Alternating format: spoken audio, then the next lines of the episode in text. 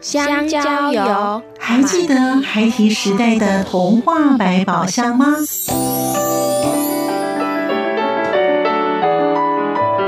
我是桂文雅，世界是一本美丽的书。我是曹俊彦，从小就喜欢画画。我的人生，我是王淑芬。当全世界都在下雨，泥泞不堪，全世界。我是王家珍，持续不断，好好的写。我是林世仁，创作儿童文学，让我找到自己生命中的阳光，可以探寻到生命中充满不可思议的兴奋。就跟着徐凡，我们一起施展魔法，回到时光隧道里，一起去挖掘笔尖上孩提的奇幻之旅吧！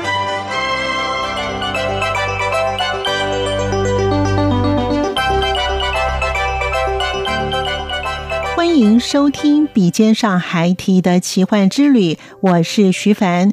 儿童文学作家蔡信珍老师，他拥有双硕士学历，他是台大自工研究所以及台东儿文所的双学位硕士。他致力推广阅读。他说。他有个梦，就是要推广的范围就如同四维向度一样。他目前正在逐步的完成他的梦想力量。在今天节目当中，我们就一同和儿童文学绘本作家蔡幸珍老师启动阅读，欢迎收听作家私房话。我觉得啊，儿童文学是现实生活中的桃花源。对我而言，就是有时候生活难免有一些不愉快的、挫折的，但是呢，只要一打开绘本，一进入到绘本的世界里面的时候，我的心又不一样了。大家都可以来到这个绘本的桃花源里面。有另外一个 slogan，就是什么？好好阅读，好好生活。我觉得我们阅读是为了让我我自己觉得让我们的生命过得更精彩、更美好。声音印象馆单元。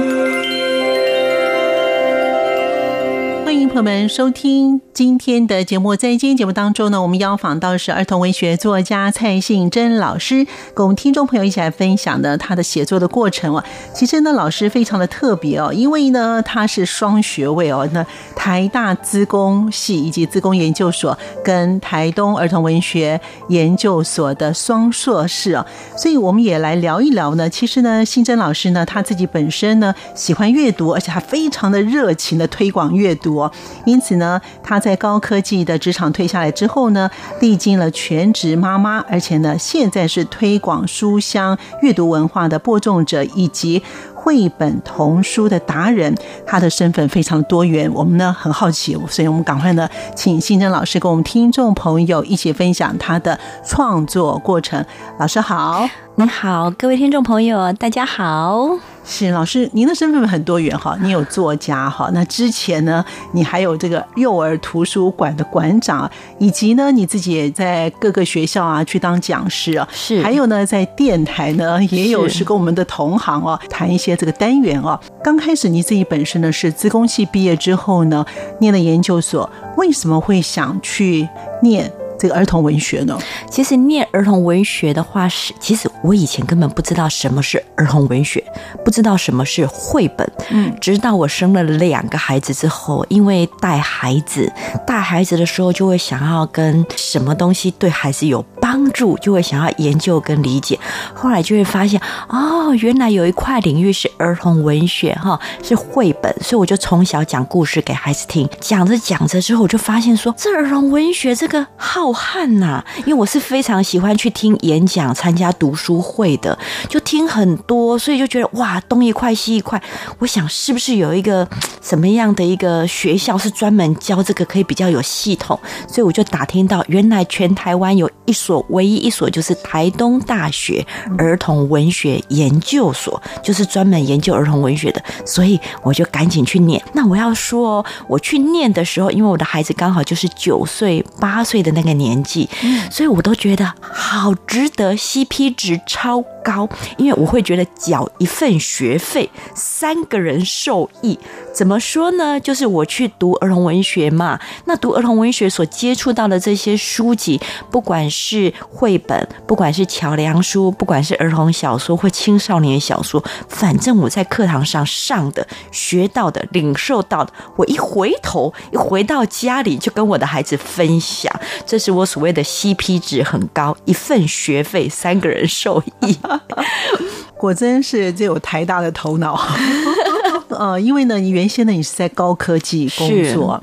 而且呢，就像老师刚才讲的，你结婚生完孩子之后呢，你就开始喜欢阅读，所以你就找了很多的地方阅读。你参加了哪些的读书会？我参加的有新北市书香文化推广协会，那有火金菇读书会，那也有李竹外文读书会，那读的大部分就是英文方面的英文绘本。那我有参加毛毛虫。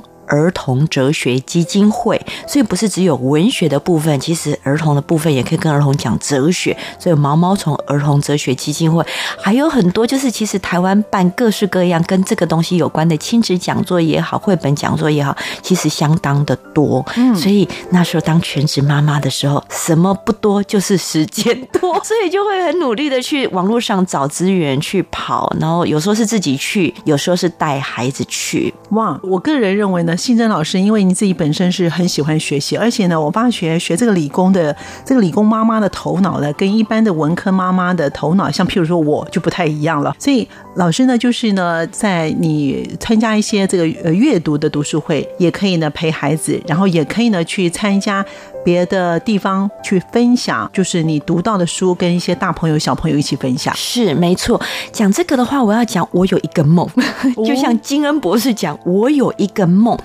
我接触这个绘本很喜欢，可是我印象很深刻，是我二零一二年的生日的前夕，那时候我就有一个梦，很清楚的浮现在我的这个脑海里。那个是我阅读推广的一个梦。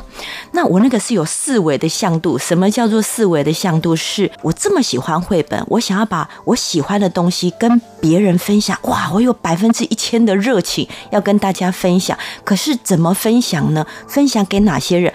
我自己想的是四维的向度。什么说四维向度？XO，就是分享的年纪，我是希望从零岁到一百岁的，这些都是我的对象，所以我可以去跟宝宝说故事，我可以去跟银发族说故事，就是年纪范围，我希望大小通吃，这是是我想分享的对象。那我想分享的。地理范畴呢，是我的 Y 轴，就是我会希望我全台湾各地，我是在新庄，我生活在新庄，但是我的梦想是我不是只给新庄的小朋友说故事，我会觉得全台湾各地。好，我们中华民国的领土各个县市，我都可以去到那边接触他们，跟他们分享。这是我的 Y 轴。然后呢，我还有个 Z 轴。Z 轴是什么？Z 轴是我觉得说一本书哈，其实是有它的深度，还有它的广度。就是书有它的深度，我不是只有讲一个故事，我希望可以好好的去品尝那个故事，把那个深度讲出来。可是阅读不是只有阅读一本书、两本书啊，我相信量。变量大就会带来质变，所以我所谓的阅读的广度是，我希望可以让。我在分享的时候可以分享很多的书，那怎么样分享很多的书？其实我可能就开书单，嗯，开各式各样的不同的主题的书单。所以你不是只有听我讲一个故事，讲两个故事。如果你喜欢的话，那你这些书单你可以自己再去做延伸的阅读。所以我觉得我在推阅读的时候，一方面也希望读得深，一方面也希望读得广。可是我还有第四个向度，什么第四个向度呢？是我会觉得啊，我一场一场去讲故事，有些时候十几个人。有些时候一百多个人，但是影响的人很有限，所以我就想，我可以怎么样透过不同的 media、不同的媒体、不同的管道，把这个推广的力度、影响力乘以 N 倍。所以我就会想说，哎，那我是不是经营部落格？嗯，这样我写一份文章、一篇文章的时候，如果别人来看我的部落格，一百个人来看就一百个影响力，一万个人来看我的文章就一万个影响力。所以我就想说，不同的管道就会觉得说，哎，那我有没有办法写部落格，或是有没有办法出书，或有没有机会上广播电台，或有没有机会我上电视，这样我就可以用不同的管道接触到不同的人。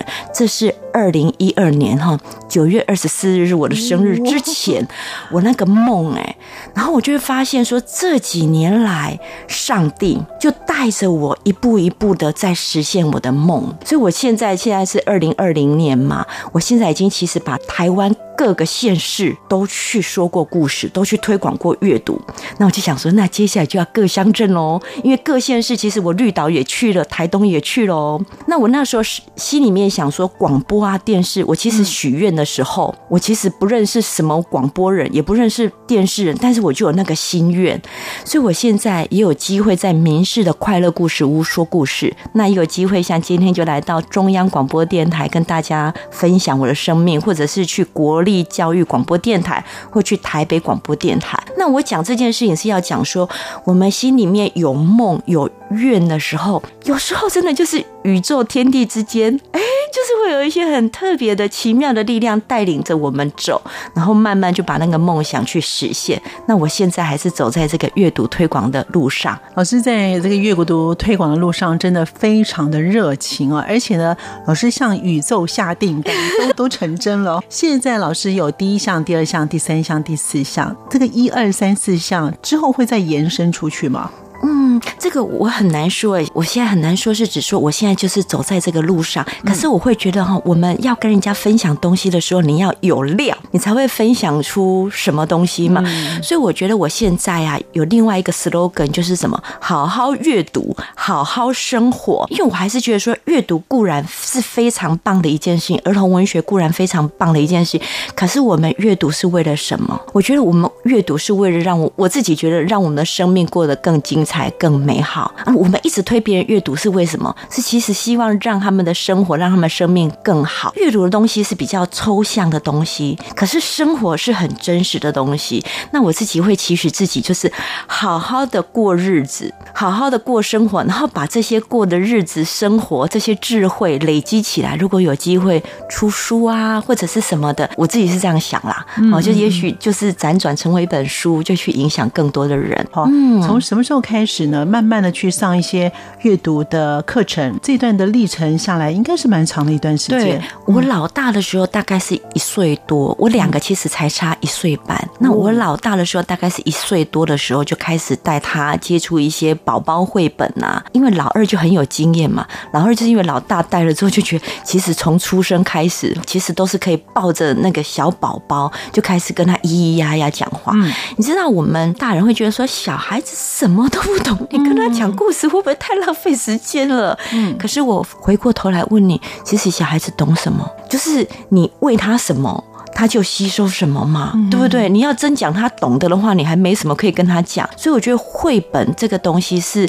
帮助我们可以跟宝宝开启更多的话题哦，透过一个又一个的故事，一本又一本的书，其实无形中我们谈的内容是比较有料的，而且你使用到的词智慧是比较多的。不然哦，有时候我们跟宝宝，譬如说阿公阿妈跟宝宝接触，只会就是拨弄他的脸，说：“哎呀，谁呀？我好爱你，我好爱你。”但是每天只有讲“我好爱你，我好爱你”，然后呢，就是会有一点，虽然你很爱他，可是有时候互动的时候，因为绘本的介入，就觉得好像可以谈的内容多，用的那个量词汇量，生活的语言就会多跟丰富。因为老师有两个小朋友，对，那老大的时候呢是一岁多开始呢讲故事给他听，那小的呢可能就很小了，就更小。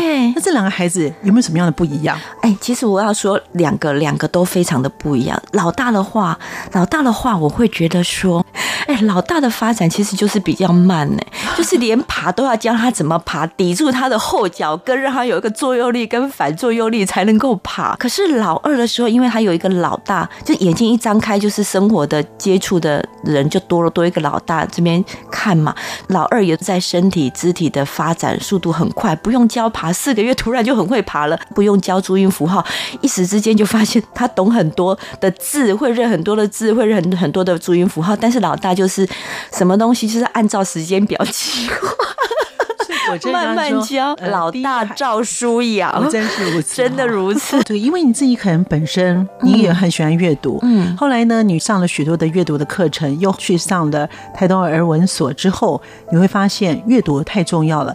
可是阅读啊，我们这样囫囵吞枣这样子看过去是没有用的。但是我们要怎么样来阅读，才真正像老师刚才讲了好几次，才有料，我们才能够真正有内涵呢？嗯，对，我觉得哈，在亲子共读，其实亲子共读会非常多不同的方式。嗯、那我介绍一下我们家的亲子共读，嗯，就是孩子其实对故事是很有反应的。嗯，如果我们没有刻意制止他的时候，其实我们每一页孩子都会有对每一页的图画、图像、动物，他都很直觉的会反映很多东西。嗯、所以我们在亲子共读的时候，有时候一页会讲很久，是因为孩子的眼睛跟我们大人的眼睛不一样。我们大人眼睛像我个人就很容易，就是哎，翻到这一页，我就把这一页的文字念完，嗯、念完之后我就想要翻页看看故事接下来怎么发展。可是小朋友眼睛他就看到，妈妈你看这里有蝴蝶，妈妈你看这里有什么，妈妈这里怎么样啊？怎么会怎样？脑海里面对很多事情都充满了好奇，然后有想要表达，所以我就会觉得，如果用旅行来看的时候，假设我们带孩子去。阅读绘本就很像我们带孩子去旅行，到了那个点的时候，孩子都会哇，好 surprise 啊，好欣喜哦！对这一页，他就看到这里，看到那里，看到那里。所以，我们千万不要当那个导游，就是说，好，十分钟，我们等一下到下一个点。就是我们不要做这样子的一个妈妈。就是说，当你跟孩子亲子共读的时候，我们不要贪快，想着说，我们赶快讲下一页，下一页，我三分钟要讲完，五分钟要讲完，讲完了可以让我的孩子平躺睡觉。我们不用这么匆促的心情，就是我们在亲子阅读的时候，我们可以放慢我们的脚步，把每一页当做观光景点这样子来欣赏。我们也要开启我们的耳朵，那个耳朵就是你要知道，小孩子的声音是天籁呀，你不要嫌他吵。当他愿意跟你说话的时候，要感恩呐，要珍惜这段时间，因为你知道，你这段时间一直叫他不要讲话，不要讲话。他青少年的时候，他就不跟你讲话。所以我觉得我们在做亲子共读的时候，其实除了是阅读，除了是知识性的一个学习之外，我。觉得更多的是我们在放那个爱的存款，那个爱的存款是你透过在亲子阅读的时候，你知道你孩子喜欢什么哦，原来他喜欢小白兔，他不喜欢大熊哦，原来我的孩子好特别，他喜欢蛇，但我们可能很害怕蛇。就是我们在亲子共读的时候，其实我们不只是共读这一本书，我们也透过这样一个亲密的时光，更了解我们的孩子，也让我们的孩子知道我们这个人，我们喜欢什么，我们不喜欢什么，妈妈又是什么。样的个性，所以我觉得看起来好像只是在读一本书，但是我们其实不止在阅读这一本书，包括阅读我们的孩子，包括也让我们的孩子阅读我们。然后他是一个很棒的爱的存款，在孩子很小的时候，很喜欢腻在你的身边的时候，我们就要多多的存款。这样子在青少年的时候，有时候我们被孩子气得要死的时候，就说，其实我想想小时候怎样怎样。还有有的时候，我们建立的那个深厚的感情的。时候是当孩子在青少年年的时候，他生命遇到挫折的时候，他还愿意说：“妈，我现在需要抱抱，你可以抱抱我吗？”像我自己啊，我的孩子已经两个孩子都是高中了，那我那个大儿子偶尔他生命当中有一些难关跟过不去的时候，还跟我说：“妈，你可以抱抱我吗？”那我就是抱抱他。高中哎，高二 快要一百八的大男孩，可是我会很开心，他在他生命碰到难过的时候，他会想到我这个。妈妈寻求那个资源，可是我觉得这就是因为我们长期有这样子透过共读累积一些爱的存款，这样。难怪老师这么卖力的到处去推广。当年放下了电子新贵，高薪工作的蔡幸珍老师，她灿烂的笑容有如向日葵的女孩。她致力推广阅读，她希望大朋友小朋友一起阅读桥梁书、青少年小说，共同享受阅读的美好时光。我们继续听她推广阅读的故事。我觉得更多的是我们在放那个爱的存款。我跟孩子在共读过程当中，是孩子开启我的天眼。在孩子身上你看到了成果，那在老师您个人身上了，你自己本身有觉得你这一路走来，放弃了高科技的高薪啊，嗯、然后呢，回到家庭当中跟两个孩子一起成长，您个人本身有你觉得你有什么样的一个收获吗？我的收获很大了是我不好意思，但是我要稍微夸耀一下，我就是那种从小第一名长大的，就是国小第一名，哦、国中全校第一名。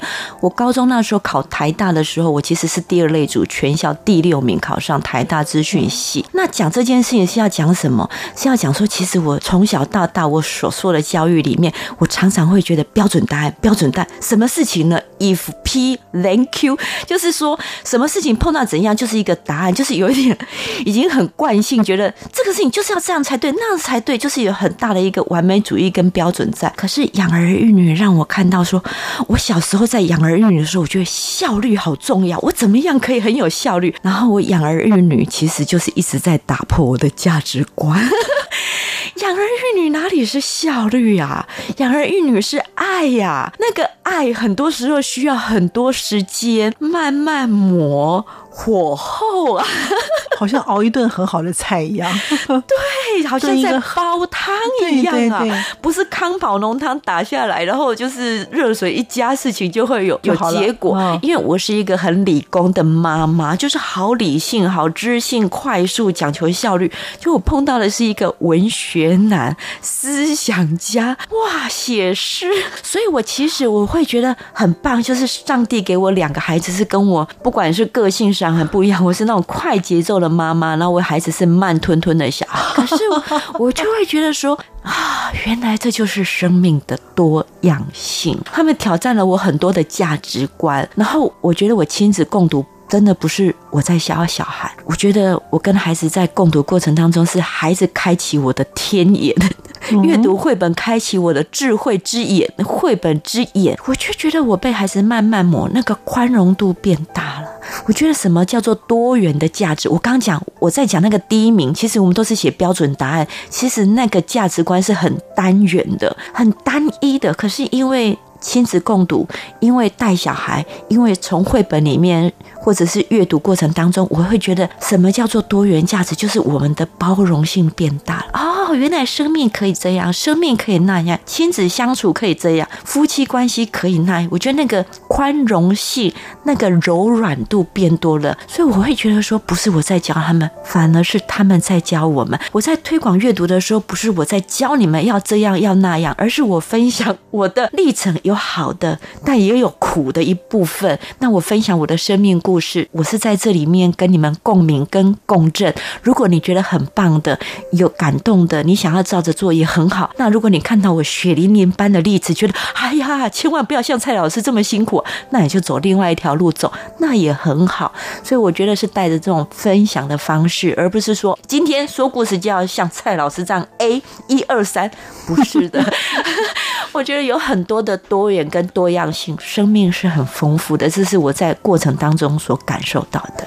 哇，其实，在我们这样访谈的时候，真的可以感觉呢，老师。真的完全融入在一个阅读里头，然后完全融入在亲子的阅读的情境当中哦。说到绘本，老师什么时候开始想要创作写绘本？而且老师的代表作《一百只猪与一百只大野狼》这个绘本呢，我觉得很特别。我们一般来讲可能是一只、三只，顶多十只，你为什么会弄到一百只？也会不会太多了呢？创作这个故事啊。其实是因为我在跟孩子亲子共读一本书，那时候是。共读的是宫西达也的一本书。那宫西达也很喜欢把猪跟大野狼，就是天敌，当做是故事里面的主角。嗯，那我们在亲子阅读的时候，通常不是读完合起来，好，现在乖乖躺平睡觉，不是。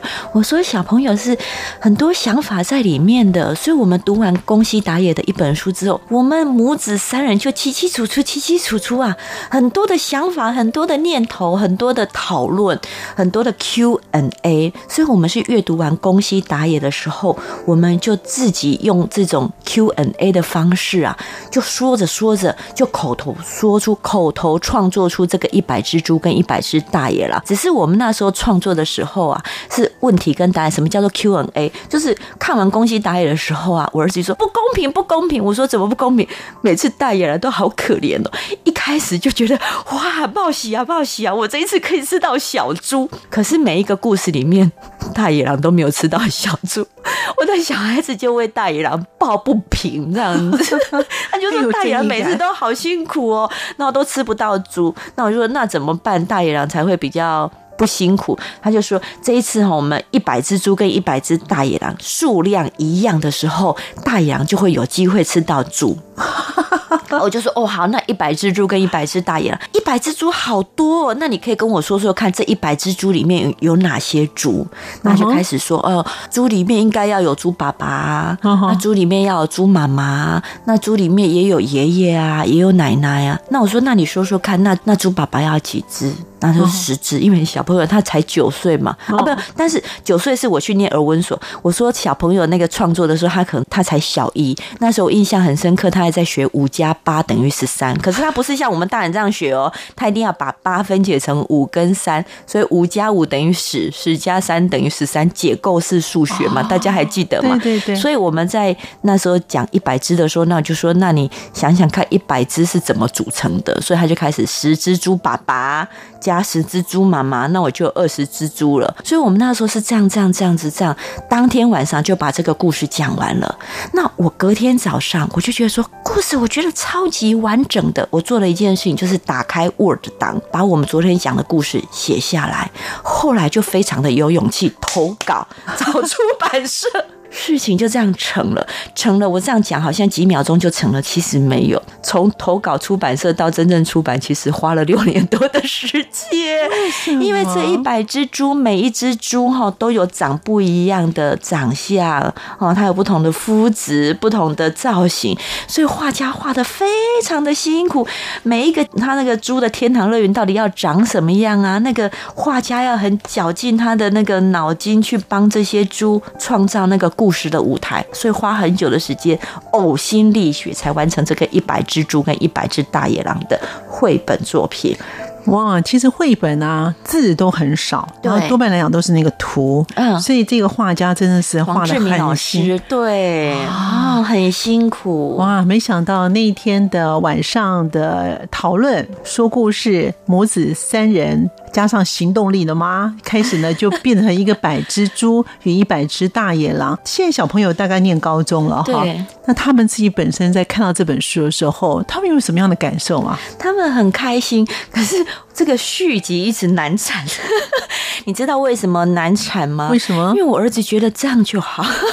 圆满了，嘿，他因为我们这个故事，他最后是因为一百只猪跟一百只大野狼，但他结局是直到有一天附近出现了一百只狮子，感觉上应该还有个感觉上还有续集。那我那个大儿子觉得说，妈妈，我觉得这样余音缭绕。就是有一种未完待续，然后好像可以引起读者好多的想象，他就觉得说，接下来故事就让读者跟他的妈妈去创作。所以，我大儿子其实没有那么主张再出第二集，就让人家去想。对，他觉得没有结局才是最美。那老师除了这一百只猪跟一百只大野狼之后，后来你还有什么样的一些的作品？我创作了另外一本书，是东沙的守护神。嗯，东沙的守护神，它其实又是另外一种创作的方式。就是一百只猪跟一百只大羊是属于无心插柳柳成荫嘛，就是我们没有特别为了出版而去想一个故事。可是东沙的守护神就完全一百八十度相反，他就是很清楚政府内政部营建署，他就是想要出一本跟东沙环礁国家公园有关的绘本本。嗯，因为等于是跟环保有关系喽。对，它跟环保有关系，嗯、然后他也想要把东沙，其实现在东沙非常有名啊，哦、东沙岛，它是我们台湾的第七座国家公园，我们其实都不知道，所以它其实是目的性很强，就是政府单位期待儿童文学作家为这个国家公园写一个故事，那个故事又希望有趣，但是又可以把环保的观念带给小朋友，然后又可以介绍国家。公园，让孩子们、让国人知道，哎，不要忘记我们还有这个岛哦，就是会有这些目的地，然后就创造了这一本书。那这本书也很棒的是，我开始有一些故事团知道了这个这一本故事跟环保很有关系，他们就可能就改编成是儿童剧去做演出。那我自己去跟大家分享东沙的守护神的时候，我也很开心。濒临绝种的一些动物跟植物在那里，是一块很珍贵的一个土地。感谢您的收听，我们下次见。